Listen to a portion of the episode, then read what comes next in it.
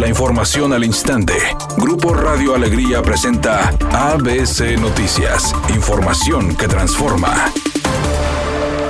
El secretario de Salud en el Estado, Manuel de la O, informó este jueves que pese a que empeoraron los indicadores del semáforo epidemiológico por COVID-19, para esta semana no se implementarán nuevas restricciones en los negocios del Estado, agregando que se mantendrán las mismas medidas que fueron anunciadas la semana pasada. Por otra parte, el funcionario de salud de la entidad indicó que por décimo séptimo día consecutivo se reporta un incremento en el número de contagios, al registrar este jueves 497 casos confirmados. Además, por tercer día se notifican nueve personas fallecidas, entre ellas una joven de 29 años de edad.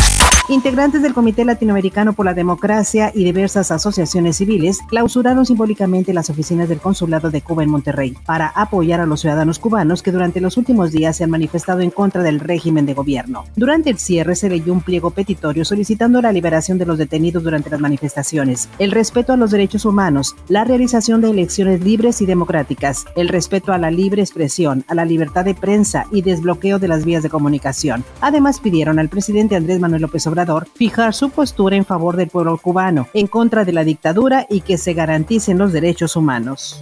México es de los 10 países en el mundo que ha recibido el mayor número de vacunas contra el coronavirus, a la fecha 70 millones, lo cual ha permitido importante avance en el Sistema Nacional de Vacunación, informó el secretario de Relaciones Exteriores, Marcelo Ebrard. México son los países que tienen más tipos de vacunas autorizados. También eh, ha conseguido en diferentes países pues, suministros a tiempo. Hoy tenemos ese número, 70 millones los vamos a alcanzar. Agregó que hasta el momento se ha vacunado a poco más del 40% de la población.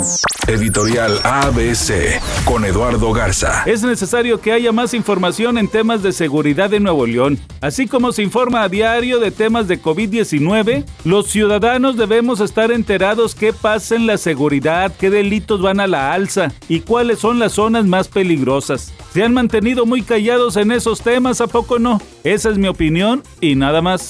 La Fórmula 1 ya ve hacia el futuro y ahora presentó una versión en tamaño real de cómo serán los monoplazas para la temporada 2022. Todo esto en base al nuevo reglamento, en donde se tiene como objetivo principal mejorar las carreras y permitir más adelantamientos. Mientras tanto, este fin de semana se vivirá el Gran Premio de Gran Bretaña, en donde se tendrá por primera vez la modalidad de carreras de sprint. Valentina Ferrer, la pareja de J Balvin, dejó a todo el mundo con la boca abierta con las fotografías que compartió, pues en ellas luce cuerpazo. El punto es que hace apenas dos semanas tuvo a su hijo Río junto al cantante J Balvin. Todo mundo se pregunta cómo le hizo para lucir así cuando recién acaba de ser mamá.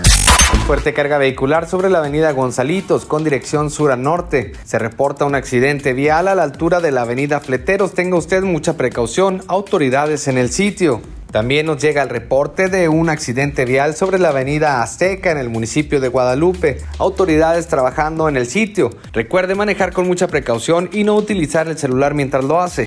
Es una tarde con cielo parcialmente nublado. Se espera una temperatura mínima de 26 grados. Para mañana viernes se pronostica un día con cielo parcialmente nublado. Una temperatura máxima de 34 grados y una mínima de 22. La temperatura actual en el centro de Monterrey 34 grados.